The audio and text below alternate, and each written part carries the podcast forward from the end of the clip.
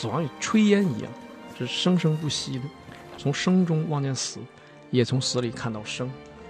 所以我不觉得这本书的基调是悲的，我只觉得他在记录一个民族的史诗。他创作的最用心的一幅画，是他看到尼浩奇语的情景，那个深深的震撼了他。在那个瞬间，他看到的是鄂温克人一百年的风雨。白色的驯鹿在我的眼里，就像漂浮在大地上的云朵。大家好，欢迎来到这一期的银杏树下，我是普洱猫，我是令狐冲。大家好，我是姚兰。现在入冬了，我们这一期读遍中国，来到了最适合冬天阅读的地方——三亚。是不是三亚？离得不远哦，那就好了。哎，都是您的家乡啊。嗯，黑龙江。哎嗨，这期呢，我们请出了迟子健老师来代表您的家乡。我觉得令狐老师应该也没有什么意见啊。没有，没有，非常好。迟子健老师真的是根植黑龙江的这片故土，一直是在书写黑龙江这片土地上的人和故事。这么一位作者，他出生在黑龙江的北部。漠河，漠河，这个是不是最北方的？最北，因为那个里边那个地方的北纬达到了五十六度。这地方有夏天吗？很短，很短。呃，好像那里边的最低温零下五十几度。因为我们上一次聊到黑龙江的时候，还是哈尔滨这个位置。然后我觉得我对黑龙江的概念可能也就到哈尔滨了，那再跟漠河比起来的话，这个寒冷就又上了一个级别。哈尔滨就只能算南方了。对，因为纬度又差了八九度，他们之间纬度你可以怎么计算呢？就是一纬度一百一十公里，大约是这样。迟子健老师，刚才我们说出生在漠河，他出生的日子也很特别，他是那年的元宵节出生的啊，正月十五。对，好日子，文学大家呀，可能出生的这个日期都有点关系。你看，汪曾祺先生也是元宵节出生的。哎呀，那我我是不是早了？我腊月早一个月。我们今天要聊的这本书呢，是迟子健老师的《额尔古纳河右岸》，也是他的代表作。对，很好的书。这本书也是成就颇高哈。嗯，这本书是获得了第七届茅盾文学奖。也是入选了新中国七十年七十部长篇小说典藏，这和我们之前聊过的《南方有佳木》哈差不多，也是同时获了毛奖和入选了典藏。对，还有那本《平凡的世界》应该也算吧？对，《平凡的世界》也是。我们选的书啊，肯定是经典。哎，我要是没记错的话，好像令狐老师和这本书还有一段特别的渊源。对，一个小插曲。呀。说起来也是十年前了，就在二零一一年的这个时候，十一月底、十二月初，我们当时是五个人去乌镇，晚上的时候呢，到了乌镇的茅盾图书馆，还是叫什么图书馆？应该是叫茅盾图书馆。我在那里面翻书的时候呢，翻到了一本，就是这本《额尔古纳河右岸》，但是我翻开的时候呢，扉页上写了很多字，是迟子健老师亲笔。就是签名本，呃，还不是普通的签名本。哦，它开头就是尊敬的毛主席。这位毛主席呢，就是当年的毛奖评委会主席。底下写的是毛奖让我寄一本样书，我不知道寄给谁。想起来有您的地址，就把这书寄给您吧。就大意是这个意思，请您转交毛奖评委会，然后迟子健敬上，然后哪一年哪月哪日。那这个版本可珍贵了，非常珍贵。我觉得。你可以把它狭义的理解为获毛奖，就是这本书获的，哎，对就是这一本获的，这一本寄到了毛奖评委会。毛当然，毛奖评委肯定大家都看过很多，呃，市面上的书了，但你可以把它定义为就是这一本寄过去之后，最后才获奖了。哎，非常有可能，您是在乌镇看到的这本书吧？啊，是因为，呃，第七届茅盾文学奖。是二零零八年十一月，他的颁奖典礼就是在乌镇举办的。那就是颁完之后就把这个书放在当地的图书馆里了。但是呢，我是在书架上，我不是在一个珍贵的珍藏的地方发现这本书，就在普通的书架上放着。它跟其他的额尔古纳河右岸是放在一起的。然后我就拿着这本书找到了馆员，我说咱们这本书有没有什么特殊意义？他说没有。我又给他看，我说这些字你看见过吗？他说看见过，没有什么呃特殊意义。我说那您的意思是说这本书给大家只是展览书的内容，跟这个扉页没有关系？他说没有关系。我确认这些信息之后，我说那能不能咱们做个交易？我拿三本《额尔古纳和右岸》来换你这一本，我个人再给你个人送一个礼物。他考虑了两分钟之后跟我说不行。还是非常忠于职守的。对，然后就从他说出不行之后，我再怎么磨，他就拒绝的更坚决了，就是不行不行。不行那也没有去请示一下领导。没有，我就含泪把这本书又放回书架了。我不知道今天还在不在茅盾图书馆了。像这样的书，它至少应该被单独对啊，你放一个玻璃柜子保。管起来，或者是呃对展出这样。哎，后来我他不跟我交换，我还提醒过，我说还是保护一下吧。哎呀，听着都有点疼。是啊，哎，但是我觉得就是这样的话，会让这本书更有价值、更有意义。就是你给它展出来啊。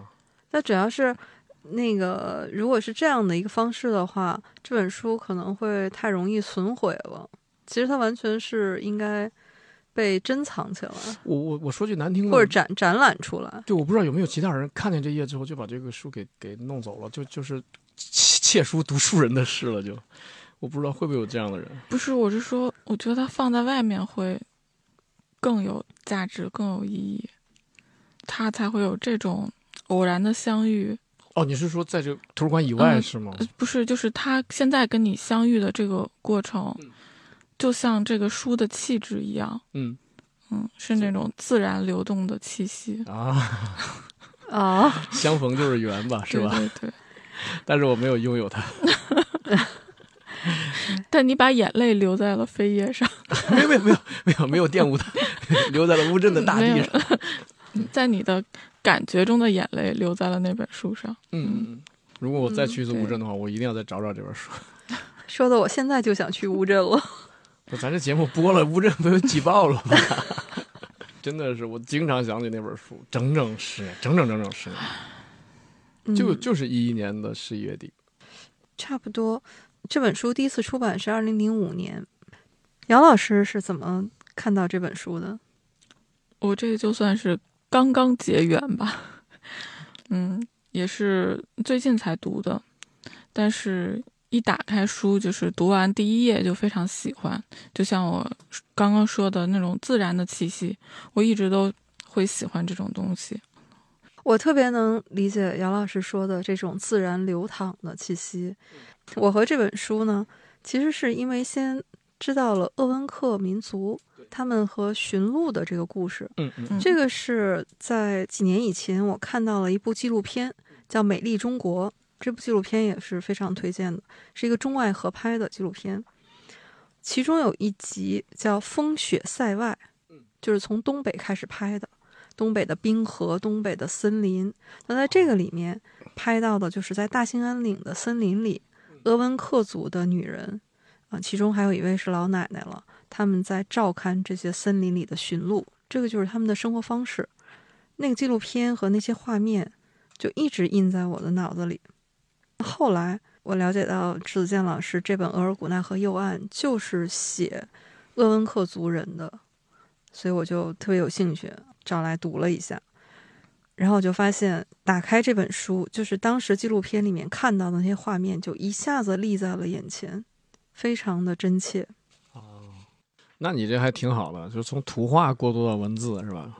对，就前两天看见一个短视频，就有人拍的，啊、森林当中冬天的，就是最冷的时候，冬天的驯鹿，它呼吸时候的那个白气啊，就大家就觉得像森林里开过一个小火车，这样 特别美好啊。嗯，我就是从文字过渡到图画。我是看完小说之后，又去找了一些纪录片来看，然后发现现在就近些年又拍了很多这种鄂温克族的纪录片，虽然有些就很短，看底下的评论，有无数的评论都提到了《额尔古纳河右岸》这部小说。嗯，对对对，嗯，可以说，如果没有这本书的话，可能大家对鄂温克族同胞知道的就太少了。是，嗯，令狐老师，能不能请您来给我们介绍一下这本书？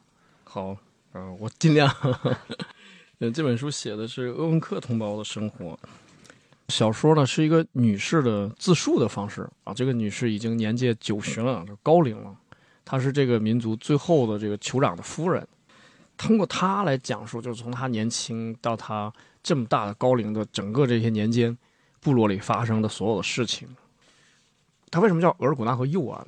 就是这个左岸已经去不了了，曾经还去得了，现在就只能在右岸这边活动。所以就是讲他们，比如说呃打猎呀、搬家呀、养殖驯鹿，还有结婚啊、爱情啊、生育啊，包括死亡啊。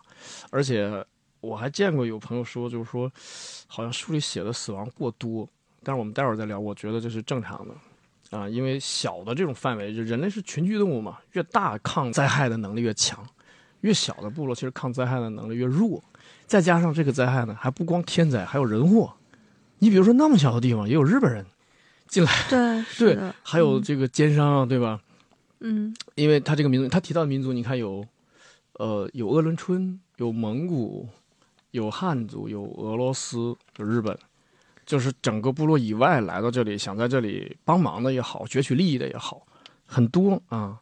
就就是反正你加在一起看的话，什么严寒呀、猛兽啊、瘟疫啊、战争啊，很复杂，一代一代的爱恨情仇，一代一代的民风传续，一代一代的生死传奇。所以我觉得这本书特别好，就是写出了鄂温克人的这个生命力、不屈不挠的精神。这个是我对这个书的一个总体概括吧。我们可以先聊聊地理啊，因为这个书名就跟地理有关啊。对，这个额尔古纳河，对，嗯而古纳河今天大家也可以去旅游。池坚老师是我们黑龙江人，但是他写的这个地方呢，今天在呼伦贝尔，在内蒙古自治区的境内了。哦，一九四九年以后，各省的疆界做过调整，东北三省各有一个城市呢划到内蒙管理，因为内蒙管理比较方便一点，蒙族同胞比较多一些。赤峰、通辽、呼伦贝尔就是从黑吉辽划到内蒙的。迟子坚老师写，呃，女士自述的时候，大部分年代，他这个地区还要归到黑龙江省。但是今天如果去旅游的话，大家要去内蒙古自治区呼伦贝尔市，而呼伦贝尔市有好几个城市，比如说大家知道的满洲里，知道吧？嗯还有一个城市叫海拉尔，知道吧？嗯嗯对，哎，所以这个额尔古纳河，它的上游就叫海拉尔河。哦，是这么来的，书里还有一个名字常出现，叫贝尔茨河。这个贝尔茨河你去搜的话，恐怕难以搜到了，因为它现在不叫这名字了。贝尔茨河是额尔古纳河的大的支流，哦它现在叫激流河，哦，所以书里会有一个后来定居点叫激流乡。嗯，这个名字是作家想出来的，我觉得个人觉得可能就是受激流河的这个启发吧，才给书里面的这个定居点起名叫激流乡。我看到的资料是说，额尔古纳河它其实是黑龙江的正源，啊，对对，嗯，就是我们是黑龙江嘛，其实是，嗯，它就是主要的对这个。黑龙江正源，嗯，之所以现在左岸去不了了，是因为它现在已经是中俄的边界了，对，界河。尼布楚，嗯。额尔古纳河，如果你查史书的话，名字很多的，近年才给它确定了叫额尔古纳河，叫这名字时间并不长，就是在唐代的时候就已经提到这个名字了，叫望建河，希望的望，建设的建。等到了呃元朝的时候，又是蒙语的名字，叫额尔古涅河。这个跟额尔古纳就已经发音就很相近了。哎，对。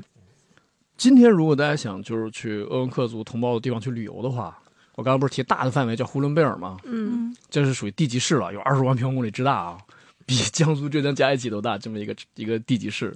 它有几个大城市，还有一个小城叫什么？叫根河，就树根的根，河流的河。根河市的奥洛古雅乡，有人说这里面的激流乡的原型就是根河市的奥洛古雅乡。如果去旅游的话，今天可以去那里，就看看现在鄂温克同胞的生活。对是的。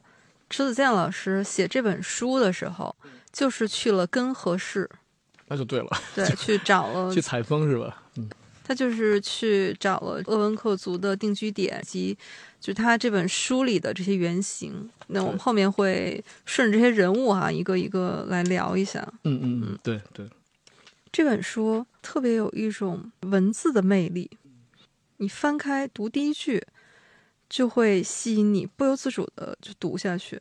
第一句写的：“我是雨和雪的老熟人了，我有九十岁了，雨雪看老了我，我也把他们给看老了。像诗一样美。对，对，所以说很多小说你就看第一句，是开头不吸引你，后面根本吸引不了你。而且往往这第一句或者是第一段，就是它整个这本书的一个基调。基调就就全定下来了。所以很多作家就是就是写这开头能憋好长好长时间，开头写通顺了之后，后面就哇哇的 又如泉涌。这不就是路遥老师吗？对，写的的第一段，然后憋了三天。稿纸撕了好多张。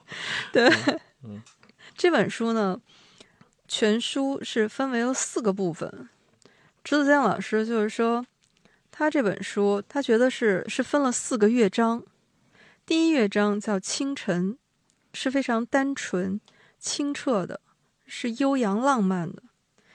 第二乐章是正午，是沉静舒缓的。第三章是黄昏，是暴风骤雨式的。第四章呢是尾声，也就是半个月亮，说这个又回到了最初的那份和谐安详，所以是这样的四个乐章。就我在读的时候，就感觉迟子建老师他整个的文字，就像我们读的第一段，是非常轻灵和婉约的，婉约派。但是他整本书的气概又是非常壮烈，他的情感又是非常浓烈的。所以我读的时候感觉就是一曲荡气回肠的挽歌，里面他也写到有萨满的吟唱、萨满的歌。朱自建老师他自己谱写的这个乐章，就是送给他深深爱着的黑龙江的这片土地，给这些大山、大河、森林、驯鹿、雨和雪，啊、还有非常重要的这个篝火，和这些大自然生长在一起的那些人。这个是我读这本书最深的一个体会。我在读这本书的时候，就一开始我大概了解了一下它的内容，然后我就给自己做了很多的心理建设。就我在想，猎民的生活会不会是那种他们的性情非常的激烈，会有很多的冲突？像书里面写的伊万，他用手就能把金属做的酒壶给捏成一团，但是在整个看的过程中，就虽然这些人他们的体格很强壮，他们要靠打猎来生活，但他们的性情其实非常温和，而且是对自己和外族是非常包容的一个民族，那种情感很充沛，是很多很多的温情在人和人之间，还有人和动物之间，人和自然之间，始终流淌着一种就很温暖我的感觉。这个其实我们在讲李娟儿的讲哈萨克同胞的生活的时候，我们提到了一些，嗯就是因为在严酷的自然环境面前，小群体是需要大家团结的，是需要大家真的不放弃每一个成员组织的。但是我们在一个巨大的上千万人口的城市里面，就大家的竞争关系就太激烈了。就是你去面试一个岗位的时候，很多人在排队，这时候你就想着，要是有谁临时走了，有他有事先走了，我都会增加一安心，就觉得我可能离这个工作更进一步了。因为他们就生长在这个大自然当中，他们和自然是融为一体的。哦，对，嗯刚才龙老师说，这里面好像死亡写的很多，但是我在读的时候，会觉得这个是非常自然的，他们的生命和爱情就是自然而然的就来了，或者是突然的就来了，但是呢，也是自然而然的，或者是突然的就走了，好像就是和一棵树、一片叶子落到地上，融于自然的这样的一种感觉。对，你比如说，就白栽嘛，就是我们北方都知道白栽，就是大家南方人看见雪好晶莹，好可爱啊。但是你可知道，如果下连续下起暴雪，那就是白栽。那白栽到来的时候，寨子里面的驯鹿都跑了，这时候你都分不出几个小组去寻找，就是这些能够去寻找驯鹿的人，四个方向你都不可能派出四个小分队去找，没有那么多人手。而找到的时候，悲剧已然发生了，就是丢失了七十多头。活着的就剩下二三十个了，就是最大的一个灾难。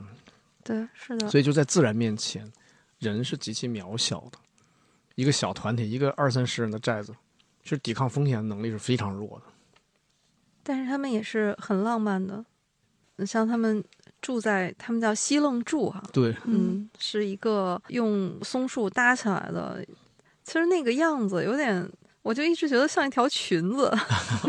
你这名字像裙子还是外形？那个外形啊，外因为你看它是尖顶朝上嘛，就真的像一个裙子，或者像一个伞一样的这个形状哈。但是你在这个西楞柱里面是可以看到外面的星星的，对对而且书里面写说这个星星就像油灯一样，把星星当做油灯。哎，这真的是我们生活在城市里的人没有办法想象的童话。这个我看的时候，我立刻想起我看的史书里的一个事儿，就是清中期的时候，一个草原上的蒙古王公来北京朝圣，来朝贡，晚上给他放在这个宾馆里，他就非常不舒服，他睡不着。然后在哪儿呢？就在今天的外馆斜街柳荫公园那边的一个空地上，给他搭了个帐篷。然后王爷住进之后特别踏实，说还是这里好。搁现在属于违建。但是我现在想起这个例子了，就是他嗯习惯了那个生活环境。迟子健老师在书里面，他是写说，生命就是这样的，有出生就有死亡，有忧愁就有喜悦，有葬礼就有婚礼，就一切都是这么自然的。而且他有一个，我觉得全书也，或者可能我理解错了，我觉得全书有一个比较大的基调，就是平衡的基调。比如说，这个萨满在救人的时候，他在救之前他就想到说，如果我救了这个孩子，我会失去一个孩子。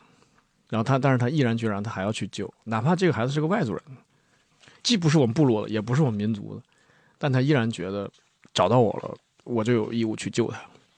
萨满他们就任的时候是发过誓的，一定要用自己的生命和神赐予他们的力量来保护自己的民族，就保护他们的这个氏族。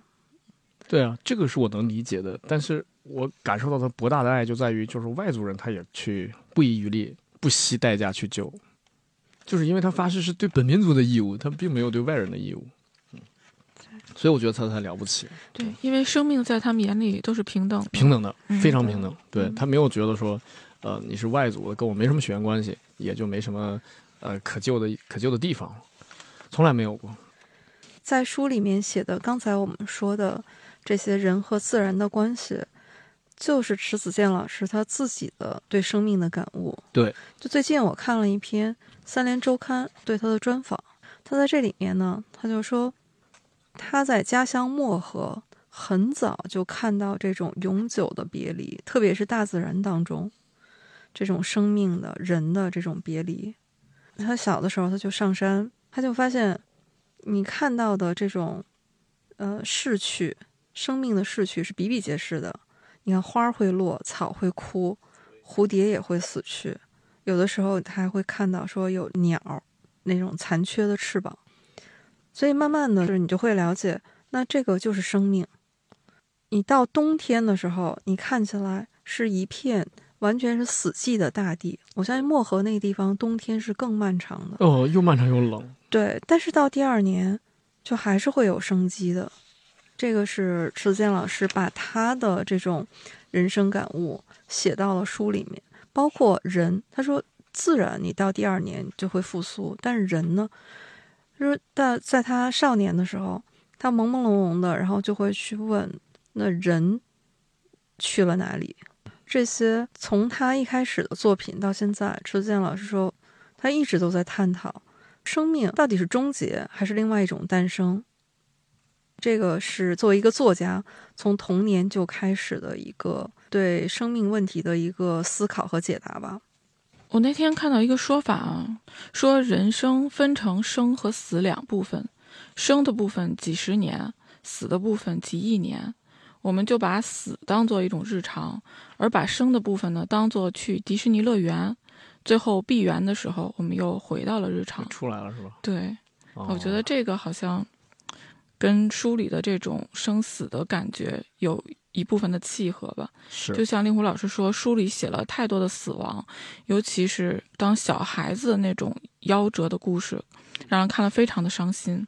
但其实，如果你理解死亡也是生命的一部分，你就会明白书里的那种悲伤，它也是一种平静的悲伤，而且。这就是一位九十多岁的和几十个族人住在一起的老人，他必然要见这么多的生死。但是在读的时候还是很难过。嗯，对，特别是很多死亡都来的特别突然。突然，对，大家在迁徙的过程当中，有一个小孩子从马背上掉下去了，他就冻死了。有的这个女人的丈夫，可能他们就是出去打一次猎，就再没有回来，就是那种哀伤，也是很难用道理去消解的。对，这是因为在我们看来，这些死法恐怕在正常社会都不应该出现。嗯，但是我敢说一句，我黑龙江人，我敢说一句，我们小时候的时候，每年冬天都可能听说谁家的一个亲人是冻死的。很简单，就因为去亲戚家喝了点酒，人家说你晚上住在这儿吧，他不太好意思，觉得不太方便，骑上自行车回家，路上酒劲儿一发作，骑着自行车掉到沟里，爬不出来。天亮再有人发现的时候，人就已经没有了。池老师自己也说，就是他不是从童年开始感知死亡吗？他就是说，死亡与炊烟一样，是生生不息的，从生中望见死，也从死里看到生。对，所以我不觉得这本书的基调是悲的，我只觉得他在记录一个民族的史诗。这就是生命嘛。这书里面除了人的生命，在其他的生灵可以算是其他的生命讲的也非常的多。嗯，我印象最深的就是驯鹿了。整本书语言结构都特别像森林里的驯鹿，就小精灵一样的跳动。哎，这个感觉还真的是很有趣。对对对，对 对，驯鹿也是一种非常有灵性的动物。嗯，对，我们都说它四不像嘛，但是呢，在池子健老师的笔下，他就是说，你看驯鹿啊，它的头像马一样威武，它的脚像鹿一样是美丽的，它的身躯像驴一样健壮，它的蹄子像牛一样强劲。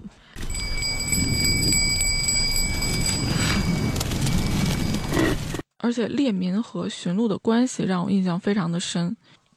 平时让我想来，就是猎民，在我的感觉里面，我会跟他牧民相混淆。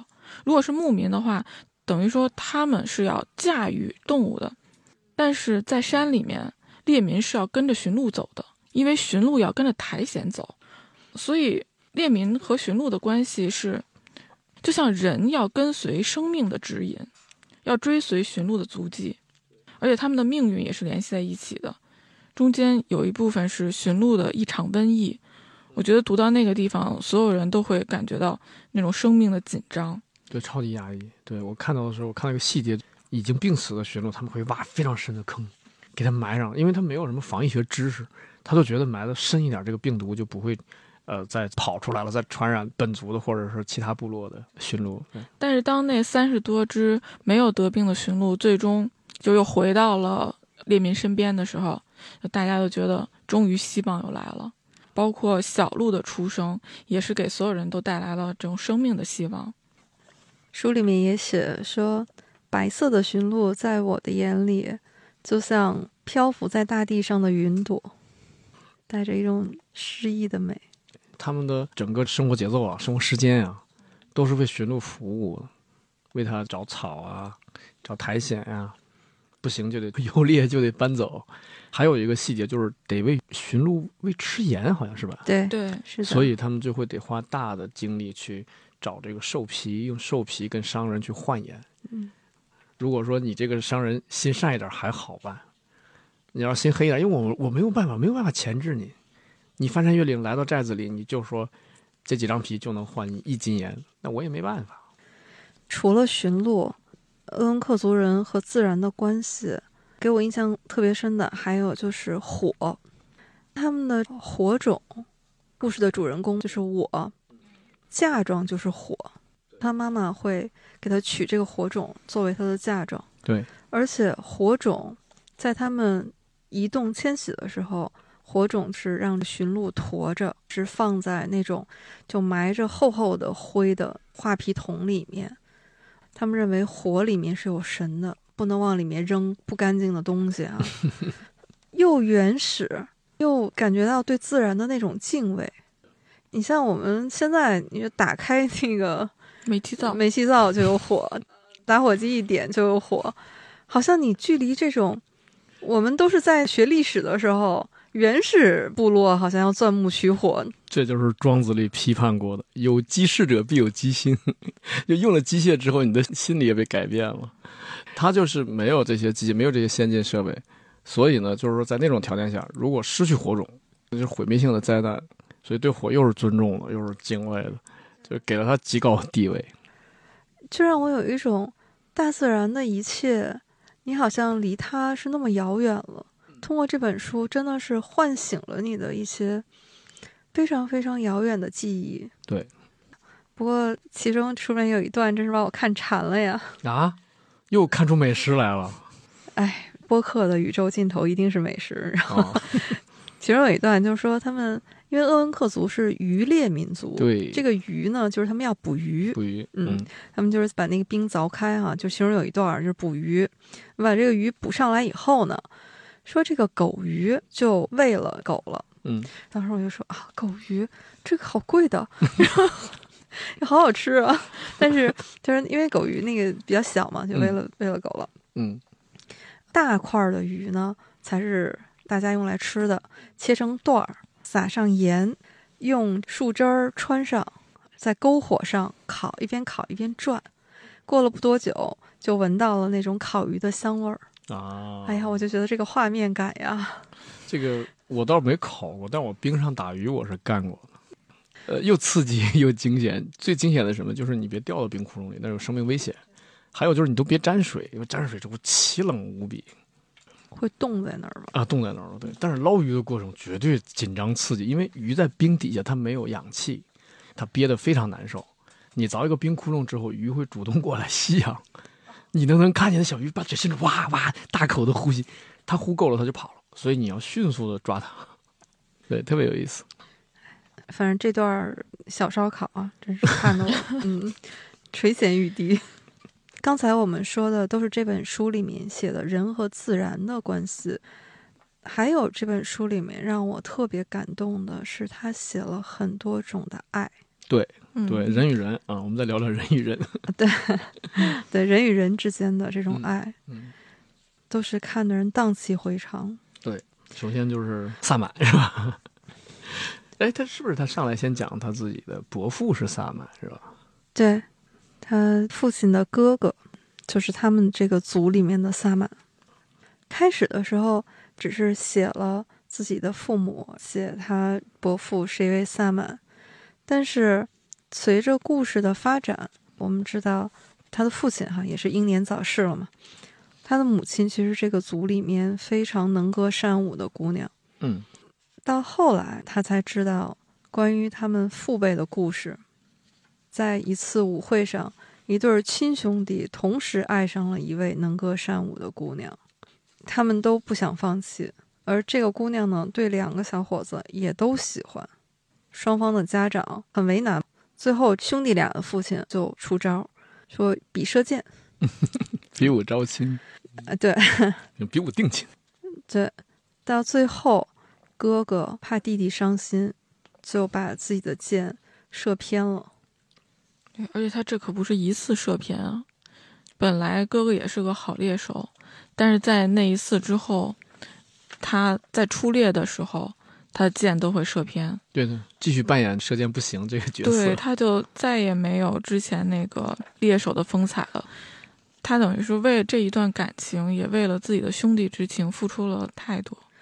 这位哥哥呢，就皈依了神灵，就做了萨满。其实也是在为自己的心上人祈福。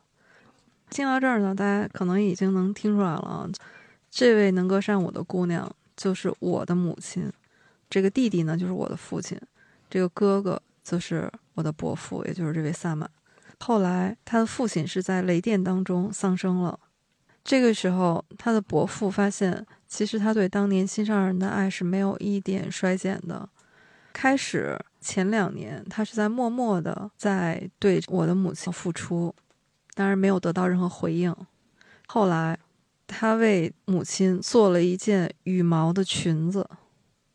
这个裙子在书里面我看着都非常神往啊。他说，他用山鸡的羽毛精心挑选缝了一条裙子，这条裙子内衬是藏蓝色的粗布，整个形状像一朵百合花一样。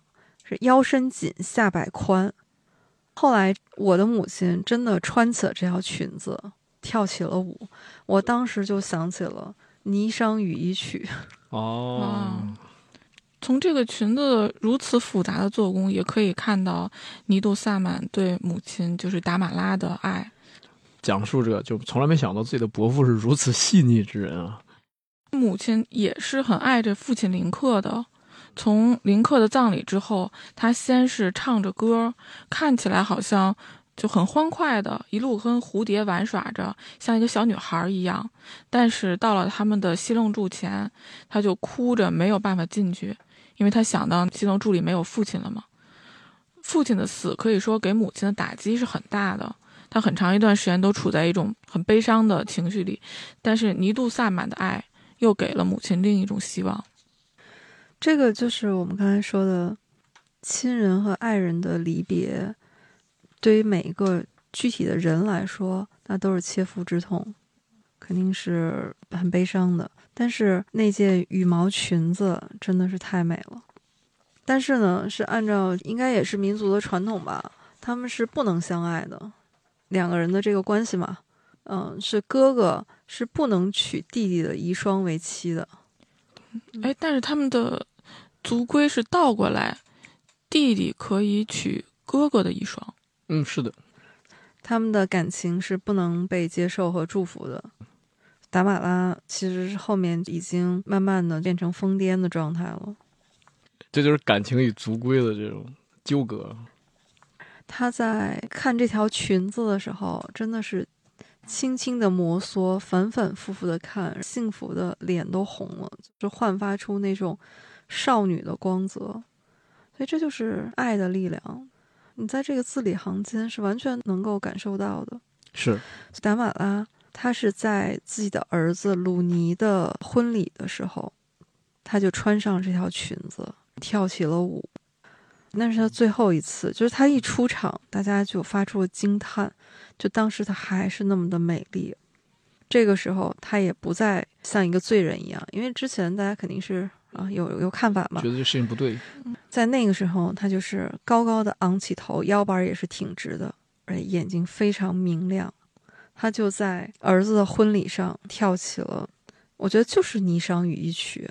而且我觉得比李白当时诗里面写的还要美，对，凄美，因为他是在一个自然的环境里，在森林里，在湖水边，在最美的，而且是用最厚的力气，对，在这个天地之间绽放出来，它最美的也是最后的，是他自己生命的花朵。最后，他跳完了这支舞，儿子婚礼，然后也来到了最后。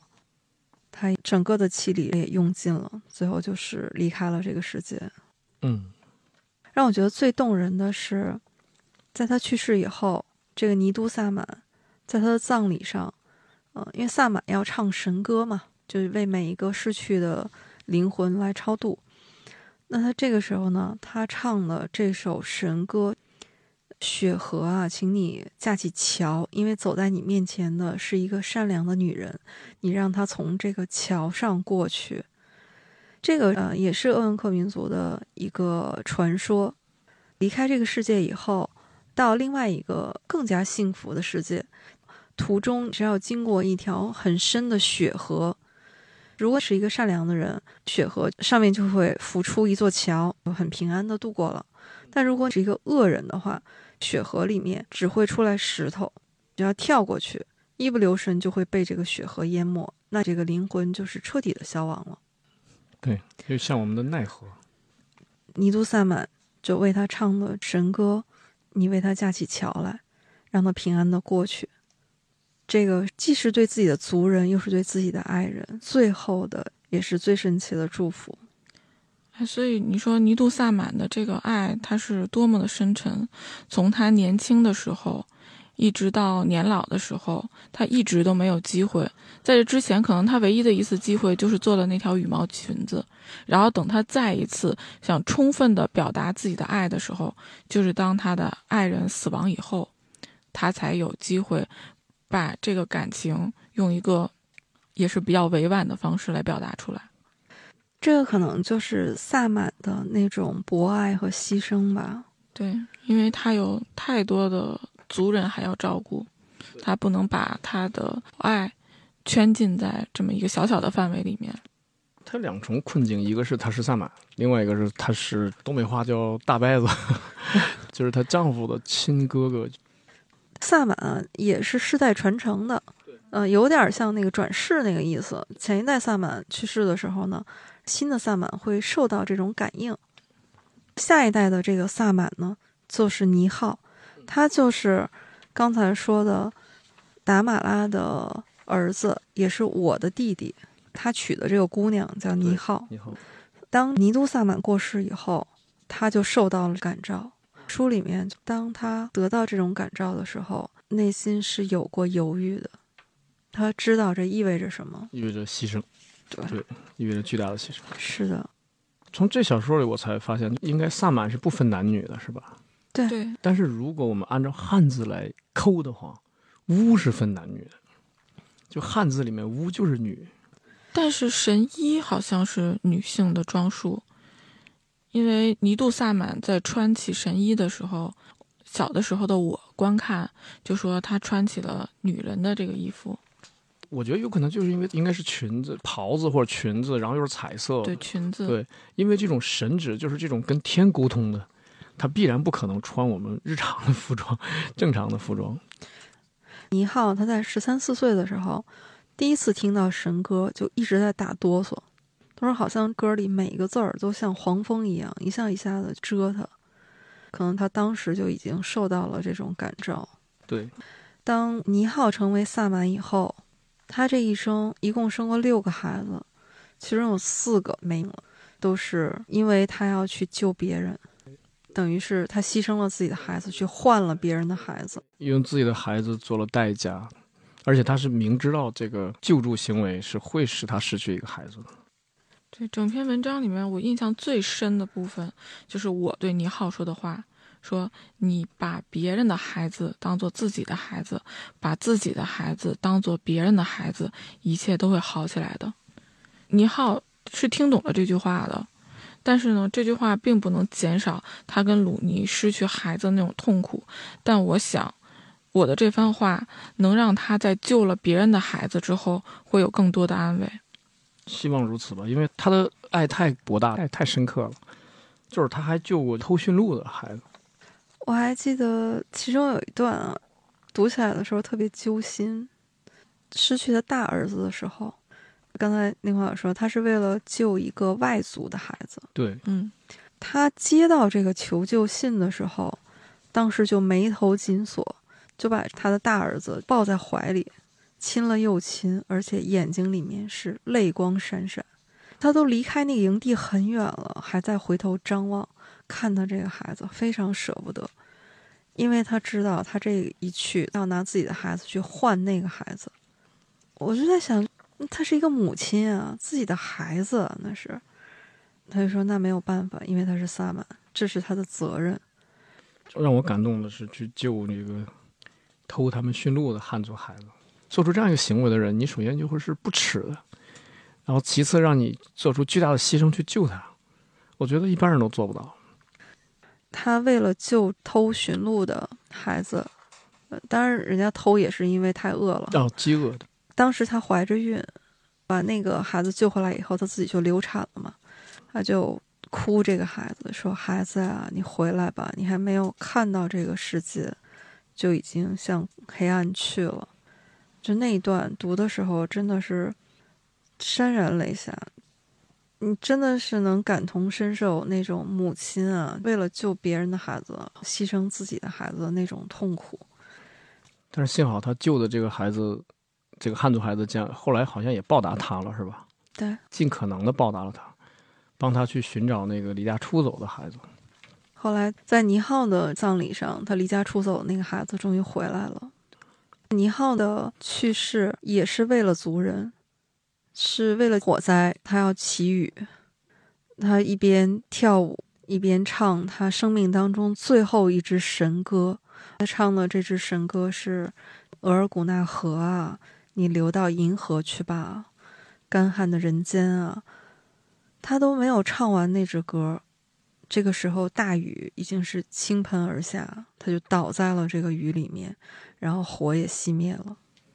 可以说他的最后一次跳绳是挽救了无数的生灵，是的，既为了他的族人，也为了外族的人，也为了森林里的这些树木、飞鸟、驯鹿。对，白兽吧，大家经常能从新闻里看到大兴安岭的山火，其实有好几年都是那种特大型的。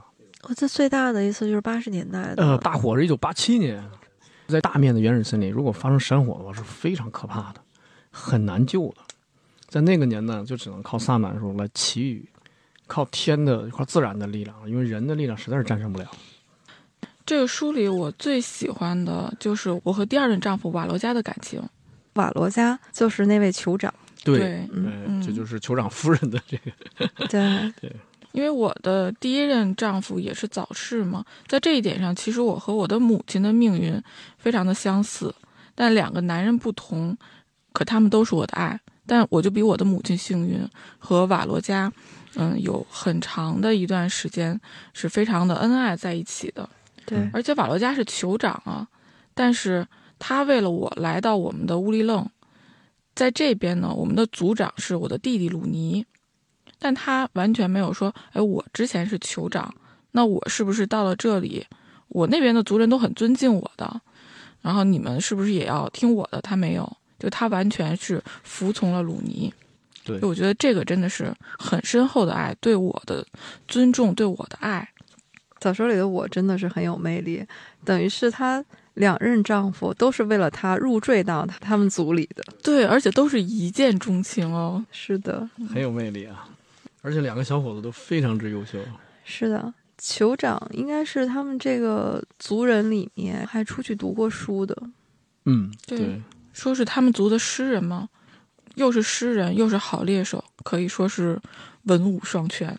说到这个出去读书，这个鄂温克部落里面还出过大学生。部落里第一位大学生是个姑娘，叫伊莲娜。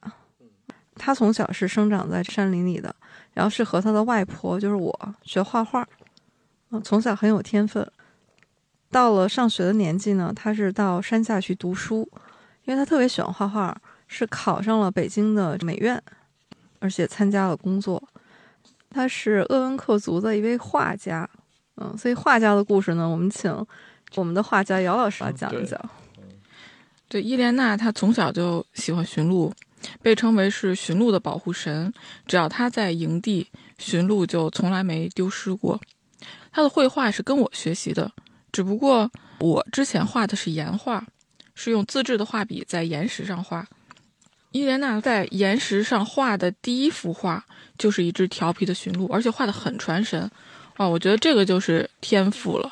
对一个小孩子来说，一下子就画了这么复杂的图形。他后来就去激流乡上学，又对图画课格外的感兴趣。节假日回到山上呢，也会带回来他用铅笔画的画，上面有人物、有动物、有风景。他喜欢画动物，画的最多的就是驯鹿。他又喜欢画风景，画篝火、河流、山峦。他用铅笔画的这些画，但是我却能从这些画里面感受到篝火在燃烧，能看到河水在月夜里发出的亮光。因为我也很喜欢画画，这是两个画家之间的艺术的感召。然后伊莲娜在激流乡上完了初中之后，又去乌启罗夫上了高中，然后从乌启罗夫考入了北京的美术学院，成为了鄂温克部落里走出来的第一位大学生。可以说是非常有天分的一位女画家，但是在她身上是有一种格格不入的矛盾。伊莲娜她的城市生活就很纠结，大山里的生活和城市生活，可以说也是自然文明和城市文明的这样的一种冲突，在她身上就是淋漓尽致。在城里面待一段时间呢，就想回山上。她就说城里面到处都是人，都是车子，到处都是灰尘，啊，非常无聊。他说回到山上真好，能和驯鹿在一起，晚上睡觉的时候能看见星星。但是他在山上又会嫌说，哎，这个山上没有电话，没有电影院，没有酒馆儿，为了打一个电话跑下山。他的两重这个生活他都体验了，对，不像他的外婆，就是我就生活在部落里，所以我对外面的什么电话、电影院我没有向往。你给我我也不要。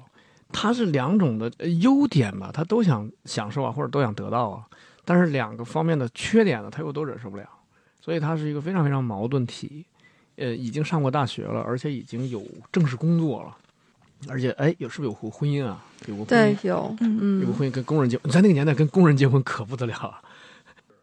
不过伊莲娜虽然说她的内心我们能感受到有非常非常多的冲突，但她作画的这个状态，对于所有学艺术的人来说都会很羡慕的。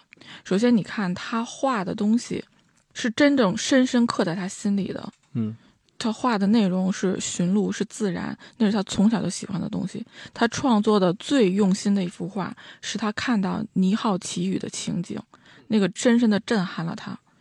他说，在那个瞬间，他看到的是鄂温克人一百年的风雨。对于一个画家来说，真正你有创作的这种动力，然后你能投入进去，而且他画了整整两年啊，这其实真的是一种幸运。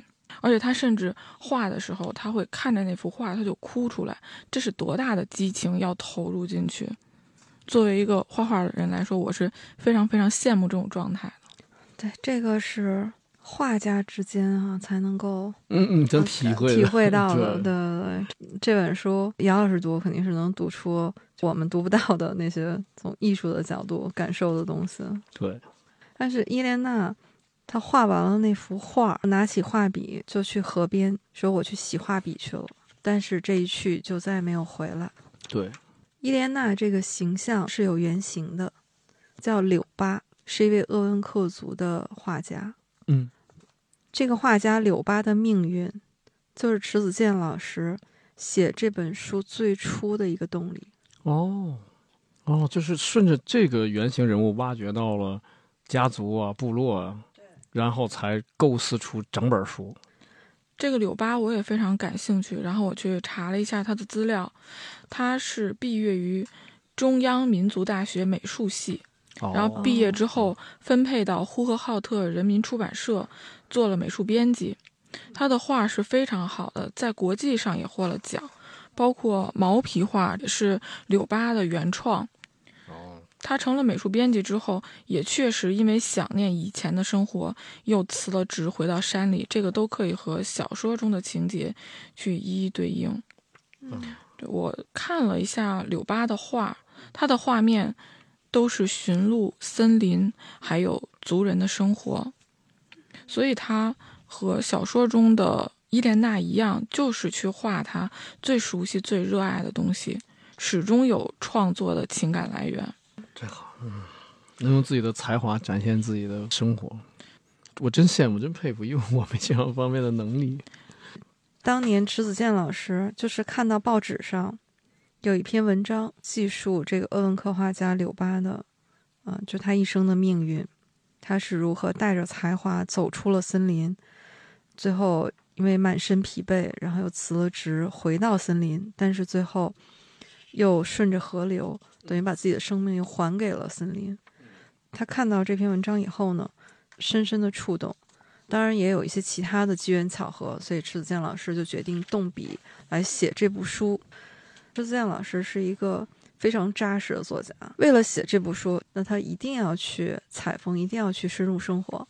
所以在二零零四年，迟子建老师就到了根河市，找到了鄂温克族人的列民点儿，他还去探望了这个画家柳巴的妈妈。去倾听他们口中柳巴的故事。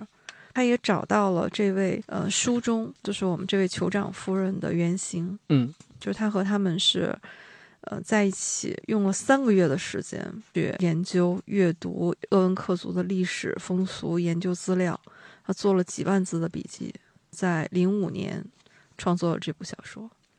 柳巴的姥姥玛利亚索就是一位萨满。嗯，柳巴说，姥姥认识大兴安岭里所有的山。关于这段是我在纪录片神鹿》啊，《神鹿》里面看到的，这是一个央视的纪录片，一群白色的驯鹿把姥姥围在中间，啊，姥姥不停的在说着什么。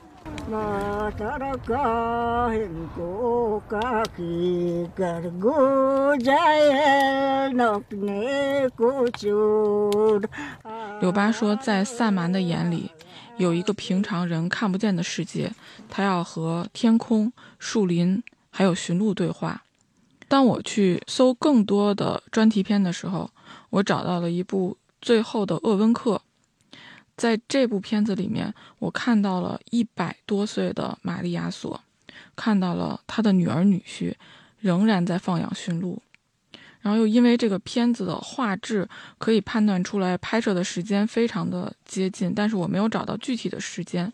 我看着玛丽亚索满脸的皱纹，那种平静的样子，我就觉得小说里的故事离我好近啊。嗯，谢谢姚老师。谢谢你觉得我们黑龙江离得很近，真的真的真的感谢。其实我觉得在这部小说里面是有两个画家的，一个是被人知道的从山里走出去又回来的伊莲娜，还有一个就是我，啊，就是外婆。小说里面的伊莲娜的绘画天赋其实是我启发的嘛。当我去画岩画的时候，小小的伊莲娜看着我的画面就惊叹，说：“原来石头里也能生出这样的世界呀！”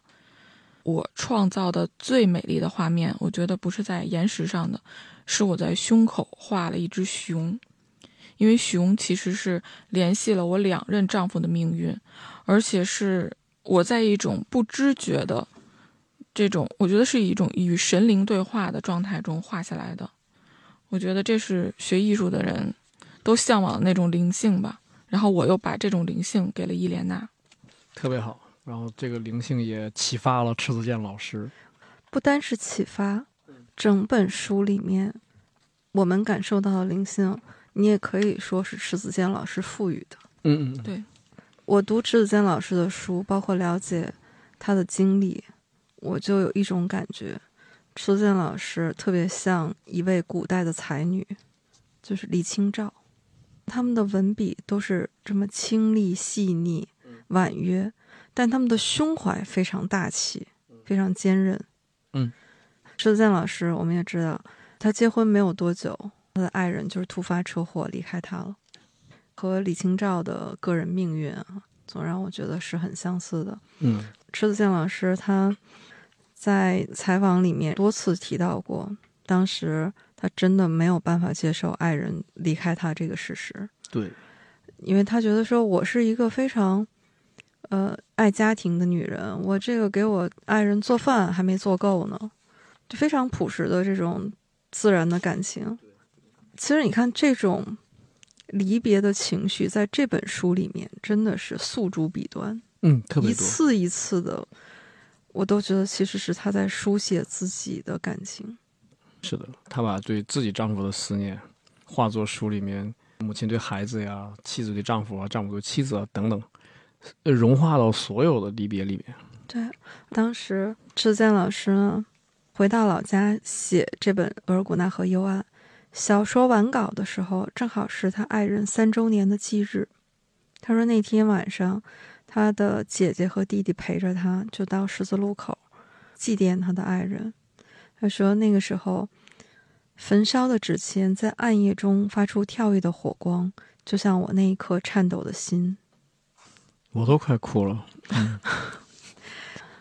嗯，所以这个就是把思念的感情升华成了文字。对对，嗯，所以文贵真情，就是这个感情一定要真。对，一定要浓，这时候才能打动别人。最让我感动的是，我们刚才说的这些人和人之间的这种离别，其实也都是小我和小爱。但是，石建老师是把他内心的这份爱，化作了对故乡以及故乡这片土地上人的这份大爱。我特别感谢他。对，刚才毛毛老师说，就是他写的是故土啊，家乡啊。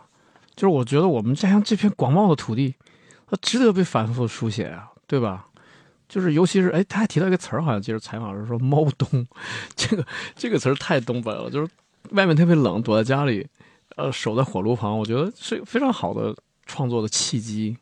而且池老师好像也写了很多很多东北的事儿吧？嗯他的作品写的就是东北，他写过的《伪满洲国》，伪满洲国，对，嗯，对，比如《白雪乌鸦》，就是当年黑龙江鼠疫是讲的那段的历史。哦，一九一零的，对、嗯我还看过一本《群山之巅》，写他家乡的小镇。嗯对，他的书里面都是在写这片土地、这个乡土的这些感情。迟子健老师说过一句话，非常动人。他说：“故乡是上天送给我的爱人。确实是能看出他对家乡的眷恋、深深的爱。所以就是也是刚才呼应咱们那句话，就是因为对这片土地、这片土地上的所有人都是深深的热爱，所以呢，他不光是写历史题材啊，或者其他题材啊，都驾驭的很好。”迟子建老师呢，也是在应该是在三联的那个专访里面吧，他说他从一个人的痛看到众生的痛以后，说你整个世界文学的天窗一下子就会开得很大。他说这句话啊，让我一下就想起了《一代宗师》那个电影里面那句台词：“见自己，见天地，见众生。特别好，确实是很契合的。希望池老师能够越写越多吧，带给我们更多的好书。”嗯笔耕不辍呀。迟子建老师的作品也很多。迟子建老师他是一个很安静的人，他是说他基本上不写作的时间呢，他就阅读。他觉得自己一个人待着的时候呢，这个世界也是很广阔的。他其实挺怕热闹的。哦，就这样才是能能出好作品的作家。哎，我觉得这种生活也挺好的，非常的简单，就是他只需要跟着自己的节奏，然后去做自己喜欢的事情。我觉得这其实是很多人都羡慕的一种生活，但是未必能做得到。但就因为信息时代嘛，一个手机读者就能控制你了。你刚连载，读者就给你留言，我不希望你这样写，你给我改，我不想看见主人公分手了，给我写他俩又复合了。所以就是呃，我前两天听一个访谈，就是说作家与读者还是要稍微有些疏离，以免影响到你的创作。看来迟老师早就这样做了。其实这个我觉得是一个双刃剑。